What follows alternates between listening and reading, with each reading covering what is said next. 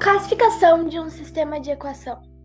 Ao resolver os sistemas pelo método de adição ou de substituição, verificaremos três condições de classificação: sistema determinado, SD, sistema possível determinado, indeterminado, SPI, sistema impossível, SI, sistema determinado, SD. Nesse sistema de equações é considerado determinado quando apresenta uma única solução. Isto é, no caso de um sistema de duas equações do primeiro grau com duas incógnitas, há um único par ordenado.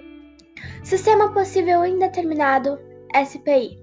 Esse sistema admite infinitas soluções, isto é, temos infinitos pares ordenados x e y, que satisfazem ao sistema. Sistema impossível, SI.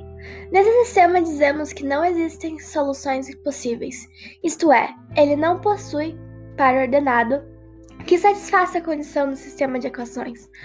Na, na resolução do sistema ocorre uma condição inexistente na matemática.